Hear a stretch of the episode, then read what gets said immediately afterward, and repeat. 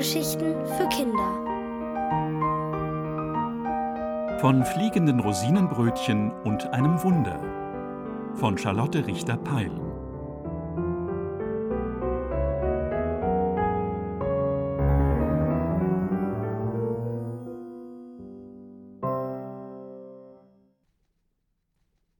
Ein Frühstück, das sich gepfeffert hat.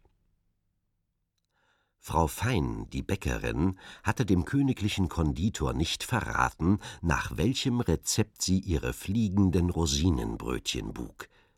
Er hatte sich mit Rosen und Torte bei ihr eingeschmeichelt, um das Rezept auf diese Weise zu ergattern, doch sie war ihm auf die Schliche gekommen. Nun ging der Konditor vor Sonnenaufgang im Schutz der Dunkelheit zu Frau Feins Bäckerei, um sie beim Backen heimlich zu beobachten. Er pirschte über den Hinterhof, schaute sich um und sah in einem kleinen Fenster ein Licht angehen. Ein boshaftes Prickeln durchrieselte ihn. Gleich würde er Frau Feins Geheimnis rauben. Mit klopfendem Herzen huschte er zu dem Fenster, stellte sich auf die Zehenspitzen und spähte hindurch. Frau Fein hatte Tränen vergossen, weil der Konditor sie mit seinen Schmeicheleien betrogen hatte, doch die Tränen waren nun getrocknet.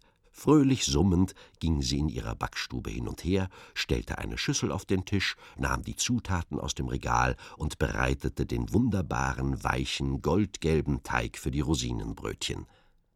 Geruhsam und mit einem vergnügten Lächeln gab sie eine Zutat nach der anderen in die Schüssel und verrührte sie gewissenhaft. Aha, frohlockte der Konditor, der alles genau sah. Eier, Rosinen und hoppla! Roter Pfeffer? Schmierseife? Ein merkwürdiges Rezept, muss ich schon sagen. Aber ein fliegendes Rosinenbrötchen ist ja auch nicht normal.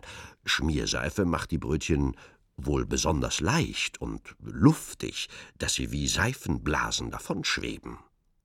Er rieb sich die Hände. Hatte er Frau Fein doch noch überlistet. Nicht ein Goldstück hatte er für das Rezept bezahlt, und dreißig hatte er ihr angeboten. Der König würde staunen. Bestimmt sprang eine Extrabelohnung für ihn heraus, nicht nur die hundert Goldstücke, die der König ihm versprochen hatte und die gerade für eine rote Kutsche und sechs feurige Schimmel reichten. Eilig kehrte der Konditor zum Schloss zurück. Am nächsten Morgen stellte er sich in die königliche Küche, um ein Blech voller Rosinenbrötchen zu backen. Er gab Schmierseife und roten Pfeffer an den Teig, ganz so, wie er es gesehen hatte, und knetete verbissen drauf los. Aber es wollten sich keine Seifenblasen bilden. Ich muss die Brötchen wohl erst in den Ofen schieben, überlegte der Konditor. Die Blasen kommen dann beim Backen. Wunderbar sahen die Brötchen aus, als er sie aus dem Ofen holte, brutzelbraun und knusprig. Gleich wollte er sie dem König zum Frühstück servieren. Er legte die Brötchen in einen Korb und eilte zum Speisezimmer seiner Majestät. Beim Eintreten pfiff er ein fröhliches Lied, obwohl es sich nicht gehört, einem König pfeifend aufzuwarten. Aber bei dem Gedanken an die Kutsche und die feurigen Schimmel ließ sich das Pfeifen nicht unterdrücken. Nur eins machte dem Konditor Sorge: Die Brötchen waren verdächtig ruhig. Mucksmäuschenstill lagen sie in ihrem Korb und rührten sich nicht. Wahrscheinlich sind sie ein wenig schüchtern, überlegte er. Nun, das ist verständlich, man wird ja nicht alle Tage einem König zum Frühstück serviert.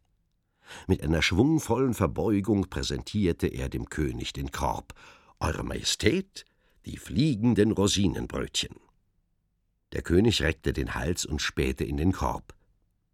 Die fliegen ja gar nicht, wunderte er sich, beugte sich vor, hob eine Hand und stupste ein Brötchen mit dem Messer an. Es rührte sich nicht. Eure Majestät müssen verzeihen, säuselte der Konditor, der Anblick Eurer Majestät verwirrt die Brötchen, das hält sie vom Schwirren, äh, ich wollte sagen, vom Fliegen ab.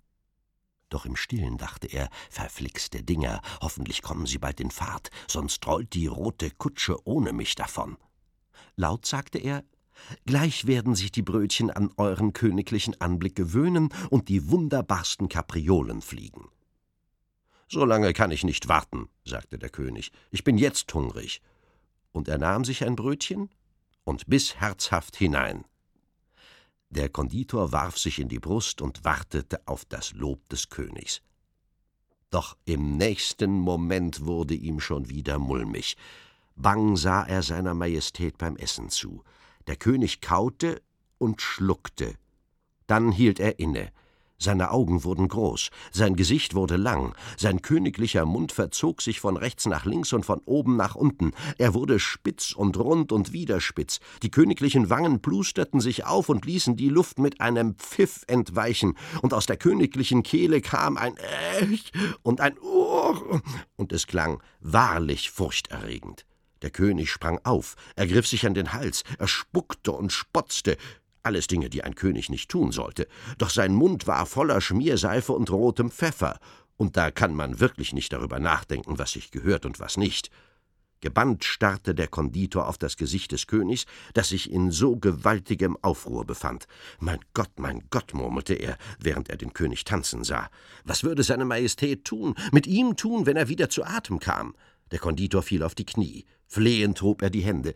Majestät, winselte er, schlagt mir den Kopf nicht ab. Ich kann alles ertragen. Ein Kellerloch voller Ratten, Verbannung in die Wüste, Wasser und Brot auf Lebenszeit, aber ein Leben ohne Kopf würde ich nicht aushalten. Äh, machte der König noch einmal. Oh, er deutete auf die Teekanne am anderen Ende der Tafel, die er selbst nicht erreichen konnte. Der Konditor, der genau dort stand, war ganz aus dem Häuschen und begriff überhaupt nichts. Die böse Frau Fein, jammerte er. Vor meinen Augen hat sie ein Pfund Pfeffer in den Teig gerührt, eine Handvoll Schmierseife hineingeknetet. Betrogen hat sie mich. Vergiften wollt sie euch. Jawohl, Majestät, quiekte der Konditor, der sich immer mehr für diesen listigen Gedanken erwärmte. Frau Fein hat es auf eurem Thron abgesehen. Erst wollte sie euch umbringen und sich dann selbst zur Königin ernennen. Man muss das böse Weib bestrafen, gründlich bestrafen. Der Konditor rappelte sich auf. Man könnte ihr den Kopf abschlagen, fuhr er eifrig fort. Man könnte sie vierteilen, an den Haaren durch die Stadt schleifen, auf kleiner Flamme rösten, mit Teer übergießen, mit Federn spicken. Eure Majestät müssen nur befehlen. Statt zu antworten, kriegte der König einen Hustenkrampf.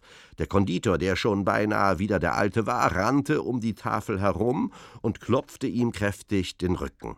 Um den Tee kümmerte er sich noch immer nicht. In seiner Verzweiflung griff der König nach der Vase, die vor ihm stand, warf die Rosen zu Boden und leerte die Vase auf einen Zug. Er rülpste, auch das gehört zu den Dingen, die Könige nicht tun sollten, und keuchte Schafft mir diese Frau fein herbei, sofort. Der Konditor nickte eifrig und verließ unter vielen Bücklingen das königliche Frühstückszimmer. Dann machte er sich auf um Frau Fein zu holen und vor den Thron des Königs zu führen.